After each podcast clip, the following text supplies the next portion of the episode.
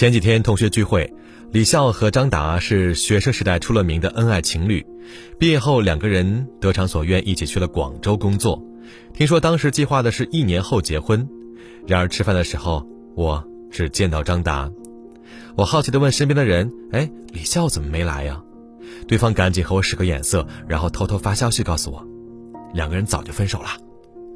听说是工作之后，两人虽在一个城市，但各自住在离自己公司近的地方，只是偶尔匆匆见一面。再加上各种现实问题接踵而来，两人的沟通也出现隔阂，但谁也没有力气再去努力靠近对方，慢慢的就渐行渐远了。人和人之间很多关系的变淡，是由人心疏远开始的，而对陪伴的漠视，往往是导致距离的罪魁祸首。在日剧《坡道上的家》中，片中女主角李沙子是一名陪审员，参与审理一桩刑事案件。被告是位普通的母亲，但是她亲手将她八个月大的女儿浸进放满热水的浴缸里，结束她的生命。法官们猜测呢，她可能是因为自己的孩子发育缓慢，出于虚荣心受不了，所以做出这样残忍的事情。然而，事实上，她不过是个孤独而又无助可怜的母亲。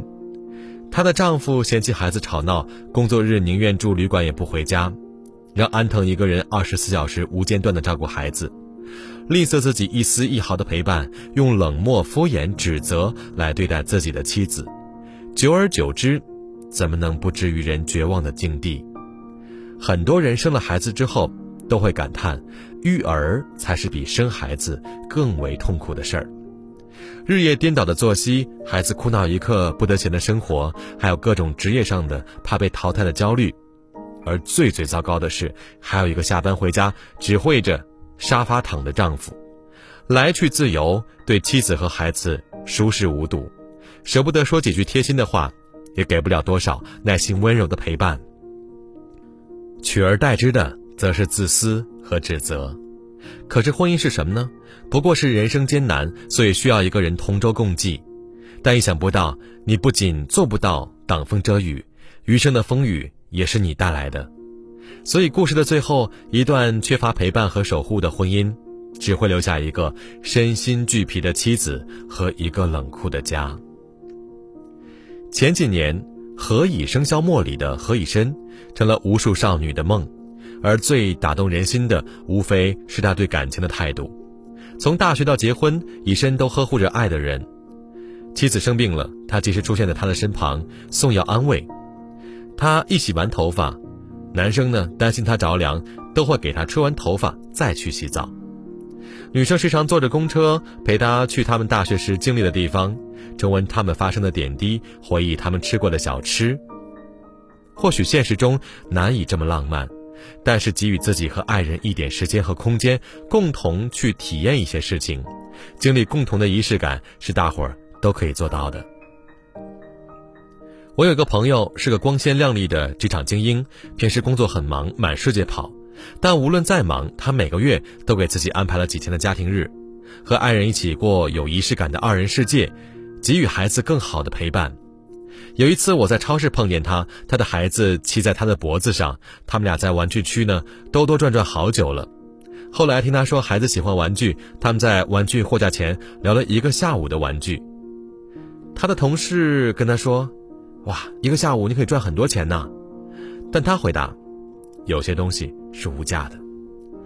我们的生命只有经历一次，一旦错过孩子的成长，错过爱人的期待，心一旦失望，人生的后半场。”便无论如何也挽回不了这种遗憾了，所以幸福的秘诀无非是把家人放心上，把陪伴给他们。天伦之乐不是套话，这才是人世间最实实在在的幸福。其实越是成功人士，越能意识到陪伴的重要性。作为世界知名的企业家，扎克伯格表对家庭态度，一直被全世界无数人视为楷模。扎克伯格每周大约工作五十到六十个小时，但是他坚持永远不错过女儿重要的成长阶段，比如坚持每周给女儿洗三次澡，带她去体验游泳。作为一个丈夫，他很享受和妻子的二人世界，无论走到哪里，面对多少媒体，他都跟妻子保持高频率的陪伴。媒体拍到他的眼神，总是掩藏不住的爱意。他陪伴他努力奋斗，陪着妻子大笑，陪着妻子照顾孩子，陪着妻子过细水长流的平凡生活。曾经因为扎克伯格太忙了，他的妻子甚至还制定严格的恋爱守则，每周至少花一百分钟两人单独外出约会，而不能只在软件上聊天。无论如何，他每一年都坚持在十二月抽两周时间同妻子出国旅游。扎克伯格在自己的公司发布陪产假制度时，他就要求一点一万名员工不仅认真做好事业，更要全身心的投入到家庭。家庭是每个人力量的源泉，只有我们付出爱，才能够得到爱，从爱中汲取到更多的能量。真正聪明的人都懂得陪伴爱人的重要性，比如邹市明，镜头前后都毫不掩饰的对家庭的眷恋，对妻子的爱和感谢；比如戚薇和李承铉，他们的爱情观就是陪伴才是最长情的告白，没有陪伴，谈何爱？没有爱，谈何幸福？有人曾经发问：好的婚姻是什么？有人说，无非就是我本来一个人过得挺好，加上另一个人过得更好了。因为有你的陪伴，我遇见更好的自己；因为有你的陪伴，我打开一个新的世界；因为有你的陪伴，我更享受现有的生活。张杰有一首歌，爱到最美是陪伴，烟火等待着黑夜，风筝依偎着线，爱到最美是陪伴。一份感情若不加经营，缺少陪伴和守护，当初再好也是如风易散。光阴正好，陪伴未老。愿你的余生，找到一个有温度的人，陪你走过细水长流，幸福一生。